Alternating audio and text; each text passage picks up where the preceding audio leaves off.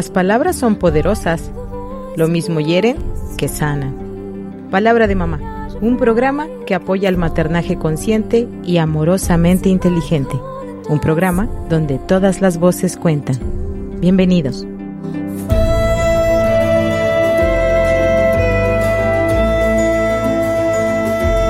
Hola, ¿qué tal? Muy buen día. Bienvenidos a su programa Palabra de Mamá, donde todas las voces cuentan. Es para mí un gusto estar con ustedes en el 89.9 de FM, en nuestra señal de internet, em, a través de la plataforma de Spotify. Gracias por sintonizar XHITC Radio Tecnológico de Celaya. Y bueno, pues estamos aquí en Palabra de Mamá, donde todas las voces cuentan. Mi nombre es Cristina Pacheco Sánchez y bueno, em, Palabra de Mamá se suma a la programación del sonido cultural de la radio para eh, pues hablar sobre el pues este, en este mes para hablar sobre el Día de la Mujer que se pues se celebra, se, se conmemora, se invita a la reflexión, cada quien eh, habrá quien celebra, habrá quien reflexiona, habrá quien piense que no hay nada que celebrar. La cuestión es que estamos reflexionando sobre el Día de la Mujer, sobre el papel de la mujer, eh, pues en, en, la en la construcción de una sociedad, de una comunidad que le permita tener una vida plena y que le permita pues a través de la propia vida y de la propia trascendencia también impactar de manera positiva a las demás personas. Y pues bueno todos sabemos queridos radioescuchas que todavía nos falta eh, pues cambiar varios paradigmas, reflexionar acerca de qué es lo que podemos hacer, cómo es que contribuimos a que se siga dando esta violencia tan encarnizada, tan generalizada, tan cruenta, tan tan profunda, tan difícil, tan sistemática en contra de las mujeres y pues bueno, hay muchos temas, hay mucho que aportar, hay mucho que decir. Y cuando eh, pues la dirección de Radio Telológico de Celaya nos pidió que habláramos acerca del tema de las mujeres, me puse a pensar qué me gustaría decir.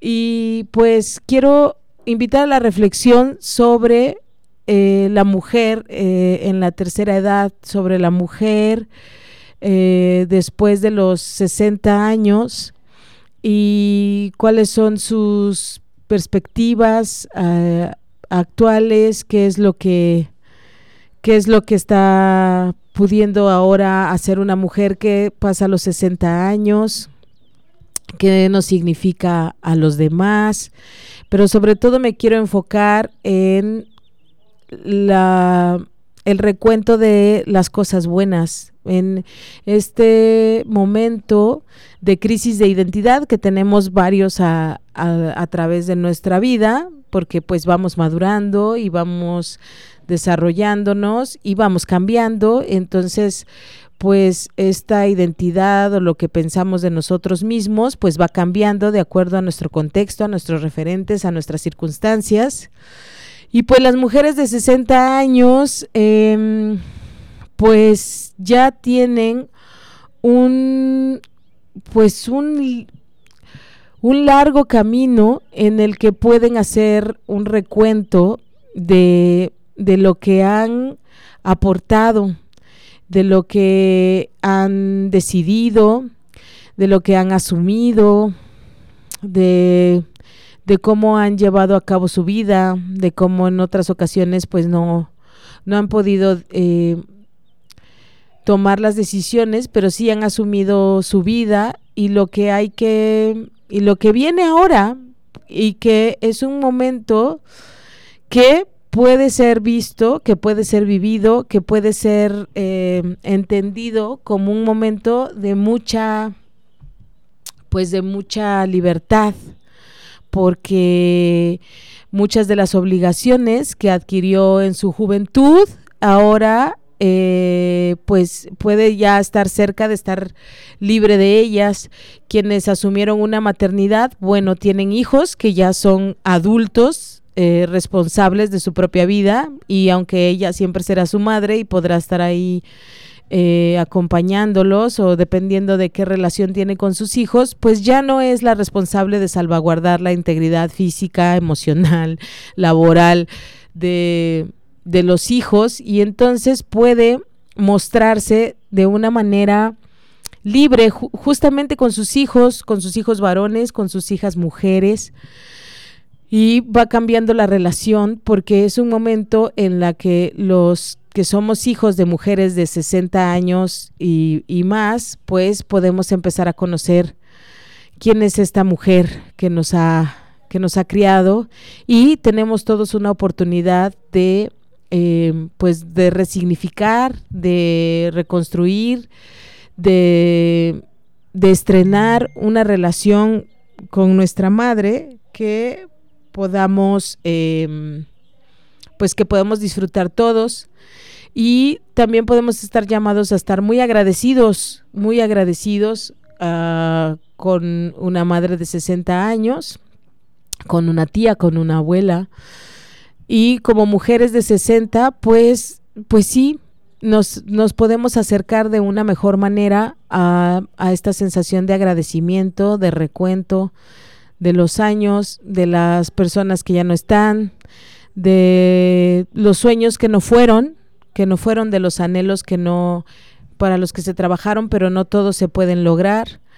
Entonces, pues creo que ahora hay una apertura en la que las mujeres cada vez podemos hacer este ejercicio de vernos a nosotras mismas, de vernos unas a otras, de sonreírnos y de reconocernos y honrarnos. Yo creo que una forma de celebrar de conmemorar, de reflexionar el Día de la Mujer, una de las muchas formas, una de las eh, muchas vertientes, una de las muchas maneras de honrar eh, el ser mujer es justamente pues reconocer, honrar, respetar y acompañar a las mujeres mayores de 60 años. Y bueno, quiero leer para ustedes para que cada quien vaya por donde pues por donde su corazón, por donde su mente le guíe, eh, volteando a ver a las mujeres de 60 años de su familia, pues quiero recomendarles, bueno, hay muchos libros que podemos eh, ocupar, pero hace poco me encontré con un libro que se llama Shikoku, Peregrinaje de la Madurez a la Vejez, que lo escribe la señora Amparo Espinosa Rugarcía y lo edita Editorial por Rúa y ya es una segunda edición. La señora eh, Amparo Espinosa Rugarcía es, es una mujer que ha apostado por la escritura para poder reconocernos a nosotras, a nosotras mismas y, eh, y ella eh, es la fundadora y es la creadora de un taller maravilloso que se llama mujeres que se atreven a contar su historia, en la que las mujeres pues escriben su biografía. Y bueno, yo fui parte de uno de estos talleres que también se llevan a cabo en las prisiones, por ejemplo, que también ese es otro tema, hablar de las mujeres que están en prisión. Es que mm, es que ser mujer y cómo lo vivimos da para para tanto, para tantas horas de charla, para tanta reflexión. Pero bueno, este, este libro eh, me llamó mucho la atención porque es justo un, un, libro biográfico, es un, es un libro donde la señora Amparo Espinosa Rugarcía cuenta que pues eh, soplando las velitas de su, de su pastel, conmemorando sus, celebrando sus 60 años, decide hacer un peregrinaje en Japón, donde uh, es un peregrinaje que lo que a lo que invita es a, a recorrer ocho templos, pero que los los japoneses lo hacen para justo en el momento en que empieza eh, la vejez. Pero bueno, voy a leer la parte de la introducción para, para que sea mejor en las palabras de la señora Amparo. Eh, ¿qué significa esto del peregrinaje de Shikoku? Bueno, el gran peregrinaje de Shikoku supone visitar todos los templos en el sentido que marcan las manecillas del reloj. Sabía desde antes de empezar a recorrerlo que en esta primera aproximación resultaba imposible cubrir íntegramente este y todos los demás requerimientos al pie de la letra. Algunos templos están muy apartados de las carreteras y el tiempo de que yo disponía era escaso, como siempre. Ya desde antes de salir me enfrentaba a una de mis características más arraigadas, que a veces me parece una virtud y otras uno de mis peores vicios, mis perpetuas prisas, una hiperactividad que me acompaña casi desde que nací. ¿Sería acaso un rasgo de mi carácter que tendría que moderar en el futuro? Bueno, estas son las palabras de Amparo Espinosa Ro García en la introducción de su libro Shikoku, Peregrinaje de la Madurez a la Vejez. Y justo habla de esto que te quiero invitar hoy a la reflexión, querido Radio Escucha, de cómo, eh, pues sí, eh, a partir de los 60 años ya las mujeres tenemos la oportunidad y una cierta libertad de hacer un recuento y, casi es como una necesidad, no sé si lo sientas así, querida Radio Escucha, que, que me escuchas y que tienes 60 años y hacia arriba, de que pues te sientas eh, reflexiva, de que mm, pues voltees a ver cómo ha sido tu vida, eh, que ya tienes pérdidas importantes también, porque pues en tu vida has hecho varios vínculos varios vínculos afectivos con, con una casa, con personas, con un trabajo. También después de los 60 años, muchas mujeres pues ya eh, que han donado su vida como maestras, como, como madres, como médicos, como Ah, pues como cocineras, como emprendedoras o como dueñas de una tienda, como quien se ha dedicado a pues no sé, a hacer, a hacer costura, a vender un cierto producto. Pues viene esta reflexión y estas historias maravillosas de cómo es que surgió la idea de poner una cocina económica, de abrir un taller de reparación de prendas de vestir, de trabajar en, un hotel, en un restaurante, como muchas mujeres de ahora de 60 años y más, uh, tal vez no tenían la intención de trabajar, pero se vieron obligadas. Muchas mujeres, eh, pues, se quedan sin su esposo cuando son, eh, o sin el padre de sus hijos, cuando son jóvenes, ya sea porque este, pues, decide simplemente alejarse, porque deciden separarse, porque fallece, porque tiene un accidente. Y bueno, las mujeres que tienen ahora 60 años, 70 años, 80 años, te carecían de este permiso social o, o lo veían como algo que habían tenido que hacer o que habían trabajado a falta del esposo o tal vez siempre se sintieron con estas ganas de trabajar y encontraron estos recursos y estos dones y dijeron, claro que lo voy a hacer, ¿por qué no? Pero de todas maneras significó una especie de lucha porque eh, pues sigue habiendo una, pues no sé, pues sí, una especie de lucha, una discrepancia entre eh, trabajar con, con poniendo los propios recursos, los dones, las habilidades al servicio de una misma y de los demás, con estar en casa y ocuparse de las labores de cuidado de una familia, como si como si fueran las dos únicas opciones o como si y además en una pelea de cuál ha sido la mejor. A mí me impacta cuando una mujer dice todavía hoy en día y un poco agachando la cabeza o con un poco dejo, no sé, de culpa, de vergüenza, de decir, pues yo soy ama de casa, me dediqué a mis hijos, yo no trabajo.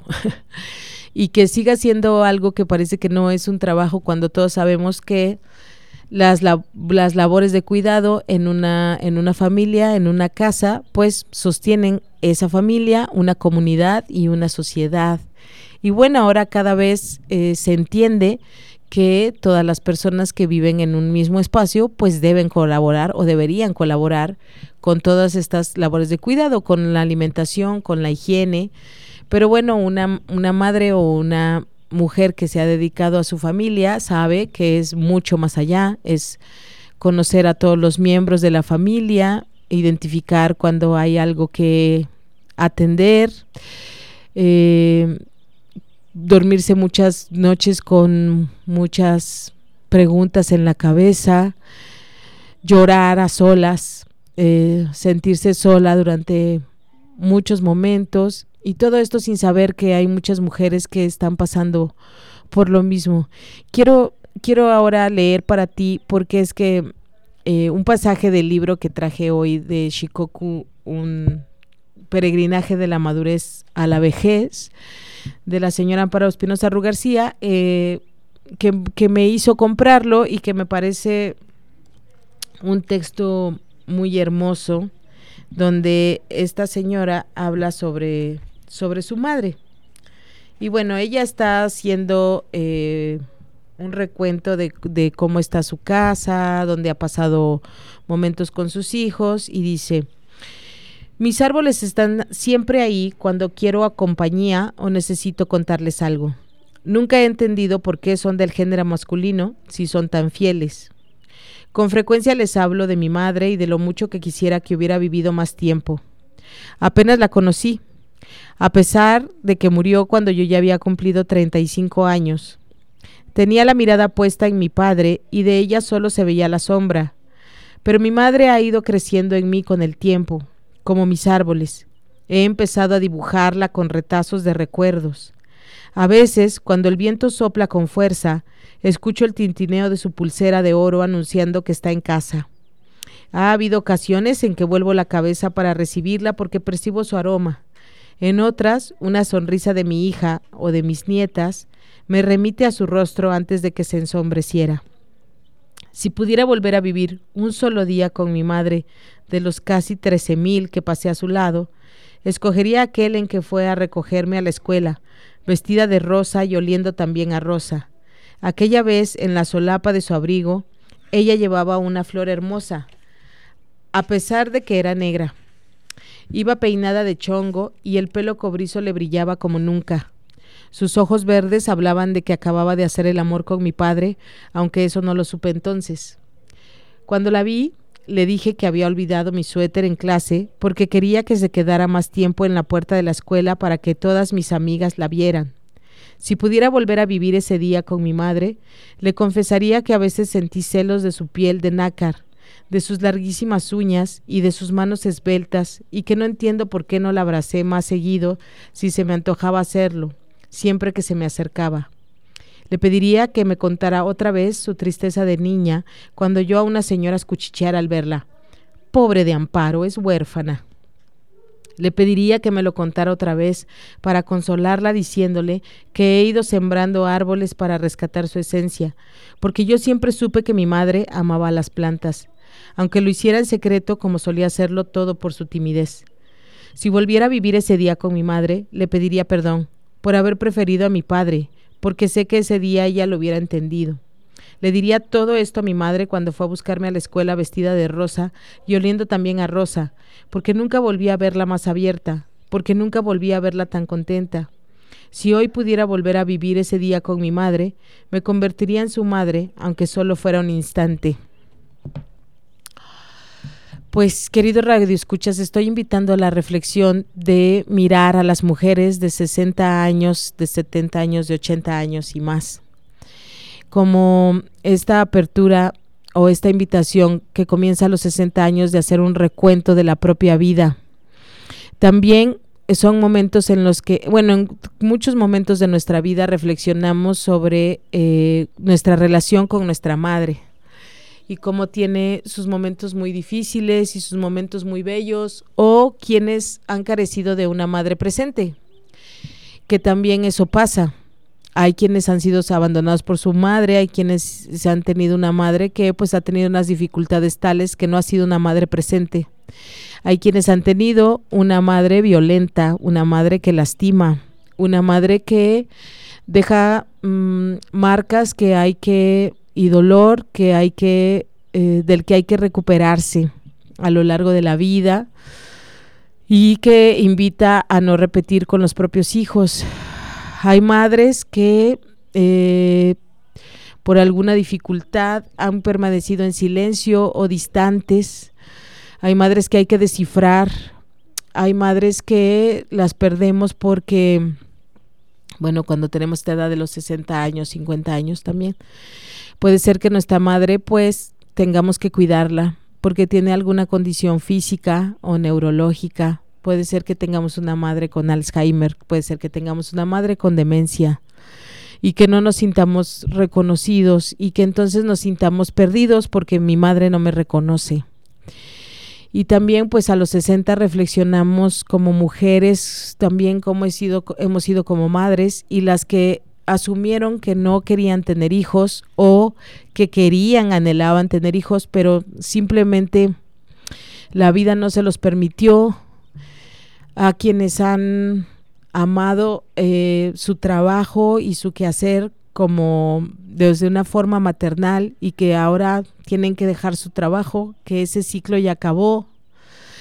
También hay una cierta nostalgia poderosa de lo que ya no va a ser y es importante atravesarlos, queridos radioescuchas, y escuchar a nuestras mujeres de 60 años y más de qué es lo que está pasando por su cabeza, qué es lo que está pasando por su corazón, para hacer este reencuentro, para acompañarlas en el agradecimiento, para acompañarlas en la nostalgia, para acompañarlas en esta nueva y renovada esperanza y confianza de los años que vienen y que muchas veces se sienten como sentencias de ahora qué vas a hacer, ahora que no están tus hijos y qué es lo que haces y como que además somos em, pues muy groseros y violentos porque no damos un tiempo para que piense qué es lo que quiere hacer, como si te debería de tener una respuesta inmediata. Y no, yo creo que después de los 60 años podemos tomarnos el tiempo de entender y saber qué es lo que queremos hacer con el resto de nuestra vida, pero ahora tal vez ya sin las prisas de las que habla la señora Amparo. Ah, ahora sí ya a otro ritmo de qué es lo que hemos hecho y hacia dónde vamos. Y también después de los 60 años una mujer es capaz de darse cuenta de que los anhelos, los sueños, pues son infinitos, pero los recursos del contexto no. Hay muchas cosas que podemos hacer y muchas cosas que no. Yo aplaudo tanto a las personas, a las mujeres que deciden entrar a estudiar, eh, que deciden entrar a la escuela, que deciden entrar a una escuela de oficios, que deciden emprender un negocio, que deciden viajar, que deciden eh, separarse de su compañero de hace mucho tiempo, que deciden, que deciden tomar su vida y empezar a buscarse y volver a reconectar con ella misma sin los referentes que le han acompañado todo este tiempo. Eh, ser la esposa de, la mamá de, la jefa, las, la, bueno, los referentes de lo que ha hecho en su vida para poder hacer un reencuentro de ella misma y también cargando con todos estos referentes en su corazón, porque sin todas estas personas que han acompañado nuestra vida y sin todas estas pues vicisitudes, experiencias que hemos tenido, pues no seríamos quienes somos. Y yo quiero hoy, querido Radio Escuchas, que estamos eh, cerca de conmemorar el Día de la Mujer y de reflexionar, yo quiero celebrar quiero invitarlos a celebrar la vida de las mujeres que han logrado ya estar más de 60 años, pues con vida y también celebrar la vida de las que ya no tienen tanto acceso o que ya no pueden hablar de lo que fue su vida porque están enfermas, porque tienen una condición neurológica, pero reflexionemos, reflexionemos sobre lo que hemos eh, recibido y cómo nos hemos cobijado con eh, el paso por, eh, por nuestra vida de las mujeres que hoy tienen más de 60 años, nuestras tías, nuestras hermanas, nuestras abuelas, nuestras mamás, nuestras hijas también, porque habrá mujeres que me están escuchando que tienen hijas de 60 años. ¿Cómo es ser madre de una mujer de 60 años? Y hay mucho, mucho que, eh, que hacer un recuento de alegrarse y honrar, pues lo que ha significado ser mujer estos 60 años o más. Y bueno, eso es lo que estamos platicando en Radio Tecnológica de Celaya, en Palabra de Mamá, donde todas las voces cuentan. Eh, estás en el 89.9 de FM y estamos llegando a la mitad del programa. XHITC tiene información para ti y pues vamos a escuchar, hacemos una pequeña pausa y volvemos a Palabra de Mamá, donde todas las voces cuentan.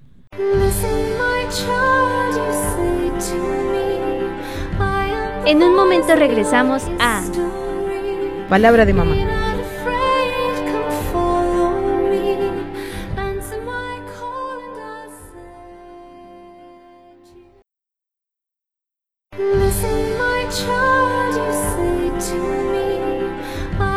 Estamos de regreso en Palabra de mamá.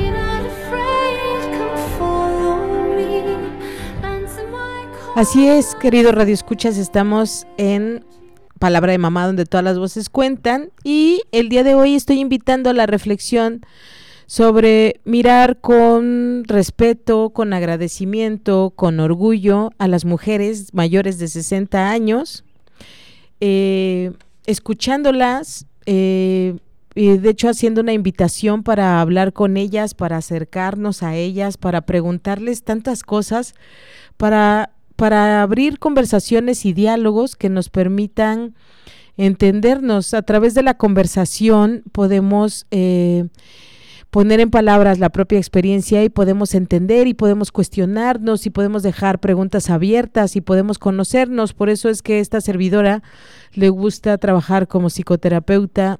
Eh, básicamente conversacional y también utilizo eh, muchas veces la escritura autobiográfica para poder hacer una aproximación a superar una crisis, a trascender un dolor y a tener incluso un crecimiento postraumático.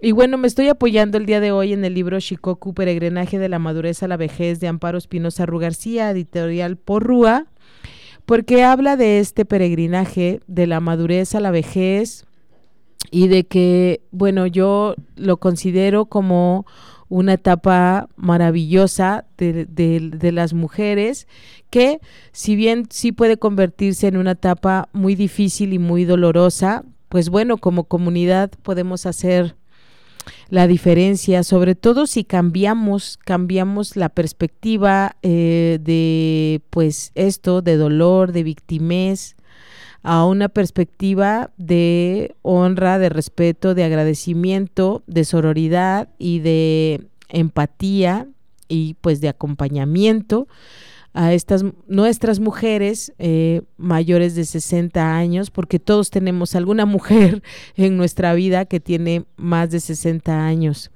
Y bueno, quiero leer para ti justo eh, una, uno de los pequeños capítulos del libro, para pues hacer como esta reflexión y que no sea Ay, pues mi intención es que sea una especie de acompañamiento como cuando hacía, porque hace mucho tiempo que ya no llevo una sala de lectura y lo extraño mucho, como cuando hacía salas de lectura y compartíamos textos. Bueno, dice la señora Parorro García en su libro Shikoku. Un luminoso patio interior de paredes de roca volcánica cubiertas de musgo y enredaderas salpicadas de orquídeas y una bóveda transparente que dejaba pasar las estrellas era lo mejor de la casa de Chimalistac de la tía Ángela. Las comidas domingueras congregaban a la familia y transcurrían en torno a una mesa redonda, resguardada por un mantel bordado por mi misma tía con estambres de colores, colocada en la esquina del patio que monopolizaba las rocas más abigarradas. Las sobremesas eran el momento culminante. Yo era entonces muy niña, pero aún recuerdo el tono de las conversaciones variando el ritmo de las sombras provocadas por los cambios de luz que arrojaba el paso de las horas. Este luminoso patio interior de paredes volcánicas desapareció hace décadas. Mi tía lo sacrificó para dividir la casa en dos y regalarle la mitad a uno de sus ocho hijos, sin saber que sacrificaba uno de mis escenarios infantiles más entrañables. Lo mejor de la casa de Chimalistac de la tía Ángela es ahora un jardín de unos 10 metros cuadrados tapizados de belenes, margaritas, pensamientos y violetas. Al centro se levanta un sauce llorón, mi árbol preferido, después de la cajacaranda y la tibutina. A su lado un fresno gigantesco. No parece un jardín muy visitado, tal vez como un día comentó mi hijo Julio al ver a mi madre sentada en el sofá de la sala. Las abuelas son de sombra. Elegí visitar a mi tía Ángela para inaugurar el peregrinaje porque es el último testigo vivo de mis orígenes. Quería preguntarle en qué iglesia se casaron mis padres y dónde vivieron en Puebla, y tal vez también el nombre del hospital donde nací. Se me antojaba pasear por estos lugares para llevármelos a Shikoku en mi equipaje de memorias. Pero las cosas pocas veces ocurren como las programamos. Afortunadamente, quizá. Y la conversación tomó otros rumbos. Tan pronto nos sentamos a comer, le pregunté a mi tía qué cambiaría de su vida. Rápidamente, porque en nuestra familia hablamos como taravillas, me respondió que se acordaba de pocas cosas y redirigió la conversación hacia mi padre diciéndome que fue un hombre extraordinario. Me confesó que lo extrañaba y en sus ojos pude ver que no mentía porque al momento se inundaron de nostalgia. Todos los días hablaban por teléfono. Ángela le estaba agradecida porque la ayudó con sus hijos cuando se quedó viuda, y mi padre encontraba en ella una interlocutora pispireta dispuesta a escucharlo y a opinar con honestidad sobre lo que él decía. Esto no le ocurría a menudo porque su enorme poder económico y social invitaba a la insinceridad. Mientras oía a mi tía hablar de mi padre, Recordé que siendo yo todavía un adolescente, un día ella me dijo muy quedo, al tiempo de mirar a su madre, mi abuela, sentada en su silla mecedora, que era muy triste ver envejecer a los padres. Pensé que también causa dolor ver a las tías hacerse mayores, aunque casi no se les note. No en balde San Francisco de Borja decidió no volver a servir más que a Dios cuando vio a la reina Isabel, la soberana que él había amado con tanta lealtad, en su féretro pudriéndose ya. Pero a pesar de que esta anécdota siempre me ha llamado la atención, yo no he sido fiel al ejemplo de San Francisco. He reverenciado a los hombres, empezando por mi padre, hasta casi deidificarlos. Un sinnúmero de veces. Durante cuántas horas interminables mi corazón no ha latido solo por ellos, olvidándose de que es a mí a quien pertenece. Seguramente adoré a mi padre desde que nací, pero me di cuenta de eso a los seis años viéndolo montado en su yegua, la bonita afuera de la casa de la calle de la Jusco, donde vivimos cuando llegamos a México. Él acostumbraba montar en el campo los fines de semana y esta vez decidió sorprendernos con una visita a domicilio. Se veía imponente dominando sin esfuerzo aquel enorme animal, frente a la ligera puerta de barrotes de fierro desde donde sus dos hijas mayores nos asomamos. Tan pronto escuchamos los cascos con el perro sultán ladrando a nuestro lado. Ese día, y todos los que vinieron después, mi padre me pareció altísimo, a pesar de su escaso metro sesenta y cinco de estatura. Empuñando el fuete y apretando las piernas para dirigir a la bonita, solo le faltaba cantar para ser Jorge Negrete. Lo imaginé trotando por las calles emprendiendo toda suerte de aventuras, riesgosas que contrastaban desfavorablemente desde mi óptica de aquellos años con las de mi madre, que en esos momentos debía estar amamantando a su hija más pequeña o bañando al tercero, tejiéndonos vestidos o haciendo cortinas para nuestros cuartos. Podría disculpar la percepción casi heroica y distorsionada de mi padre argumentando que obedeció a mi corta edad si no fuera porque aún persiste a pesar de que él murió hace casi dos años y yo ya estoy a punto de ser vieja. Sin embargo, sí puedo disculpar la percepción un tanto negativa de mi madre porque la he rectificado con el tiempo haciéndole justicia. Mi tía Ángela es la menor de las dos hermanas de mi padre y siempre se ha visto más joven de lo que es. Incluso ahora a sus 83 años pasaría con facilidad por una mujer de cincuenta y tantos. Luce impecable en su conjunto de suéteres amarillos, falda vaporosa en tono pastel y sus imprescindibles zapatos de tacón muy alto, pues nunca se ha resignado a su metro cincuenta de estatura sentada a la cabecera de la mesa y al son de una sopa de bolitas de pan muy rica, me cuenta que mi mamá decía que ella y yo no éramos simpáticas ni guapas como mi hermana María, y por eso debíamos desarrollar otras virtudes, pero yo sé que ella se incluía para no hacerme sentir mal. Me intriga que en el mar de olvidos de mi tía Ángela este recuerdo se mantenga a flote. ¿Realmente habría dicho mi abuela de, mi de que mi tía no era guapa ni simpática? Poco importa. Lo relevante es que por razones que ni un oráculo penetraría de las muchas frases que seguramente le dijo a su hija durante casi 100 años de vida, fueron estas, sean reales o inventadas, las que marcaron la memoria de Ángela como si un sello candente las hubiera troquelado. Mi maternidad pasa frente a mí como relámpago. Tiemblo, me sobrecoge el daño involuntario que palabras dichas por mí inconscientemente les habrían causado a mis tres hijos. Miro con ternura la con ternura de madre a mi tía y me doy cuenta que por primera vez la veo desde mi adultez. Hace tres meses vine a casa a aprender a hacer las galletas navideñas de mi abuela. Llegué 25 minutos tarde porque le habían cambiado el sentido a las calles y no eran todavía las seis. Sin embargo, ella me recibió diciendo, ya no da tiempo. Metió bruscamente en una bolsa de papel una botella de jerez, un paquete de manteca de cerdo, una barra de mantequilla y azúcar glass me dio la receta por escrito y dijo que las hiciera en mi casa. Las galletas nunca me han salido bien, pero no le había vuelto a pedir a mi tía Ángela que me enseñara a hacerlas porque no quería otro regaño. Esta vez se lo pido. Tal vez me gustará cuando tenga su edad que alguna sobrina insista que le enseña algo a pesar de las inevitables excentricidades que habré adquirido para entonces. No quiero irme, pero debo regresar a la oficina y mi tía parece fatigada. Recorro rápidamente la sala con los ojos antes de salir buscando pistas para preparar mi futuro. ¿Qué querrán decirme las fotografías infantiles de mis primos que ahora tienen ya todos más de 50 años? ¿Qué un pequeño ángel de madera muy sonriente tumbado sobre la mesa? ¿Y el tapiz réplica de un cuadro de Siqueiros que ha estado allí toda la vida?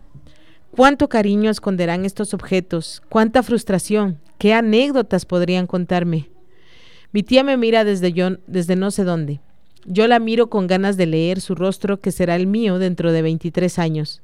La miro para decirle sin palabras que la quiero, que ojalá esté allí siempre para recordarme que algún día fui una niña esperando la vida sentada a una mesa redonda colocada en una esquina de un patio luminoso y que por favor me enseñe a ser vieja. Veo sus manos nudosas no tan diferentes de lo que ya son las mías. Su andar más lento que cuando vine a hacer galletas me dice que está muy sola y pienso, y mi prima Ángeles, la hija que vive contigo, y el hijo que vive al lado, y tu bisnieta de enormes ojos azules que tanto amas y te visita a menudo, y tus jugadas de bridge con las amigas, y el cine con las cuñadas, y, y... Igual hablaba mi padre, se quejaba de soledad conmigo que lo visitaba dos veces al día, conmigo que sabía de sus continuos huéspedes y del teléfono que no dejaba de sonar ¿En qué consiste la soledad de los viejos que tienen sus vidas llenas de gente? De estos viejos que han acumulado recuerdos que colmarían de orgullo a cualquiera. ¿Qué hay en el fondo de su perpetua queja de soledad? ¿La sentiré yo también cuando llegue mi turno? ¿Podré definirla entonces? Y bueno, así cierra este capítulo primera estación se llama, del libro Shikoku, Peregrinaje de la Madurez a la Vejez, de Amparo Espinosa Ru García, y que leo para ti, querido Radio Escucha en Palabra de Mamá, hoy que estoy invitando a la reflexión sobre mirar a las mujeres mayores de 60 años, las mujeres que se están preparando para, las para la vejez o no, las mujeres que están viendo que eh, están en pues en otra etapa de su vida y que toca tirar muchos paradigmas y que toca agradecer y que toca honrar y que toca exprimir a estas mujeres porque son las que nos pueden decir sobre nuestros orígenes, son las que ya se sienten más libres de hablar de cómo fueron las cosas hace mucho tiempo. Mm, yo te invito, querido Radio Escucha, a que te acerques a estas mujeres mayores de 60 y a ustedes, queridas mujeres mayores de 60 años a que pues a que hagamos espacios, a que hagamos espacios de, de comunidad, que hagamos espacios de encuentro, donde podamos pues vivir esta, esta etapa como mujeres sin que sea solo recuerdos de lo que fue, de lo que pasó.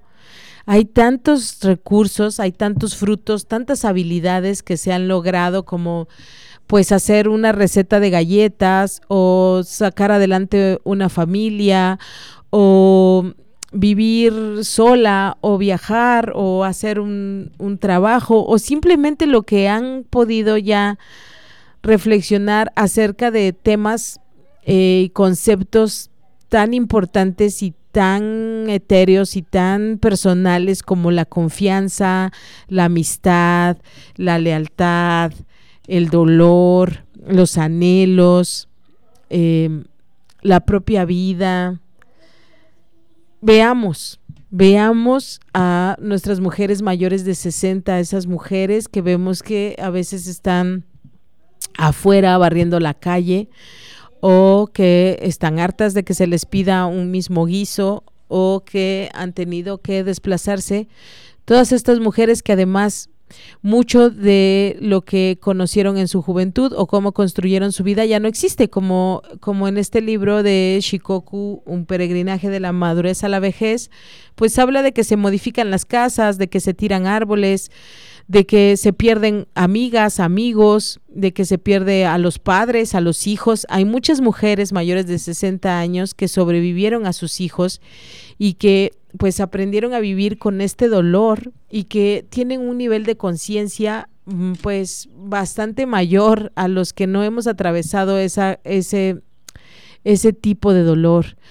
Y también hay mujeres mayores de 60 que necesitan ser vistas y ser y que se les recuerde pues esto que su vida es valiosa, que son dignas de ser amadas, que se les agradece. ¿Cuántos de nosotros, queridos radioescuchas, eh, hemos disfrutado y tenemos lo que tenemos por una mujer mayor de 60 años que ha estado en un lugar procurándolo. Esto que decía la señora Amparo Respinosa Rugarcía de hoy, pues yo tengo em, recuerdos o espacios favoritos de mi niñez o de mi adolescencia, pues porque había una mujer que los procuraba, que los tenía, o conozco, eh, tengo ciertas habilidades porque uno, hubo una mujer que me los enseñó, o cuántas mujeres mayores de 60 años has observado y has aprendido de ellas.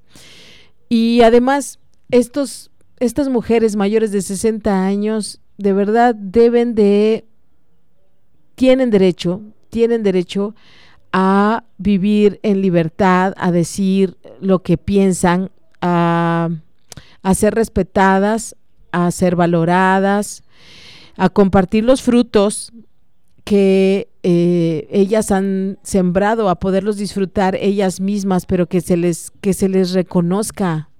Es muy importante, querido Radio Escuchas, para, para, para honrar a, pues sí, al, al género femenino, para, para erradicar esta violencia tan dolorosa. Todas estas mujeres mayores de 60 años que tienen hijas, que tienen hijos desaparecidos, que, que tienen estos dolores profundos porque las han lastimado en, en, esta, en esta fibra tan poderosa, tan vulnerable y en la que es la, el peor espacio, es, es el espacio más doloroso donde se puede dañar a una mujer, eh, que es su maternidad, cuando ha tenido que atravesar el dolor indescriptible de la violencia sobre sus hijos y que están marchando en todas partes del mundo, que, que se van a vestir de negro y que van a salir a marchar, a decir que su hija no está, que su hija fue violada, que su hija fue asesinada, que sus nietos están destrozados, están allí y lo están viviendo como mujeres y van a marchar. Y pues van a estar ellas y después estarán otras personas que no están en esta situación, pero que acompañarán en solidaridad, en solidaridad, en empatía, en, dolor de que esto pase en nuestra vida, en nuestra comunidad, también estarán en los otros contingentes. Y ah, al final habrá también un contingente de hombres que reconocen, que apoyan, que se suman y se comprometen a que se elimine, a que se elimine esta violencia, a que se honre a las mujeres Y bueno, el día de hoy en Palabra de Mamá me enfoqué a las mujeres mayores de 60 años, que si nos ponemos a pensar que de radio escuchas, todos, absolutamente todos los que estamos escuchando este programa y los que no, no importa, nos hemos visto beneficiados tan solo en el lugar en el que estés, querido Radio Escucha, en el que estés, así estés en el auto, en el trabajo, en tu cama, en el hospital, en es que te aseguro, te aseguro que este espacio que estás disfrutando tuvo que ver una mujer mayor de 60 años para que tú lo tengas, empezando por tu madre que te dio la vida, las tías, las abuelas que limpian, que reparan, que sanan, que están, que sostienen, que, que mantienen, que, que sufren, que lloran, están ahí. Seguramente una mujer es la que se ha ocupado de limpiar ese espacio. Fuiste alimentado por una mujer que posiblemente ya tiene mayor de 60 años y que aprendió de otra mujer a, a cocinar. Has sido escuchado o has encontrado eh, consuelo y ha sido sostenida tu vida por mujeres por muchas mujeres que tienen más de 60 años y que están allá afuera. Y que desde la reflexión hoy te invito a que las abracemos, las honremos y prestemos nuestros oídos y nuestra compañía y nuestra presencia para preguntarles, para hacerles el recuento, ayudarles a hacer el recuento de los propios de los propios frutos y que los puedan saborear que puedan sentarse a ver la película de su vida cuantas veces quieran, que sepan qué es lo que quieren conservar, qué es lo que no quieren conservar y que sigan caminando, que sigan caminando, que sigan construyendo su propia vida y que nosotros pues disfrutemos de ella. A todas las mujeres que me escuchan y que todavía no tenemos 60 años, pues hagamos esto para que cuando los tengamos tengamos esos espacios que otras mujeres lucharon para los que tenemos ahora. Venga pues esta honra a todas las mujeres que nos han procurado esta vida que hoy disfrutamos, este 8 de marzo y pues todos los días de nuestra vida. Esto fue Palabra de Mamá, donde todas las voces cuentan. Que tengas un excelente fin de semana. Abraza a las mujeres de tu vida y nos escuchamos la próxima. Continúa sintonizando XHITC, Radio Tecnológico de Celaya. Hasta la próxima.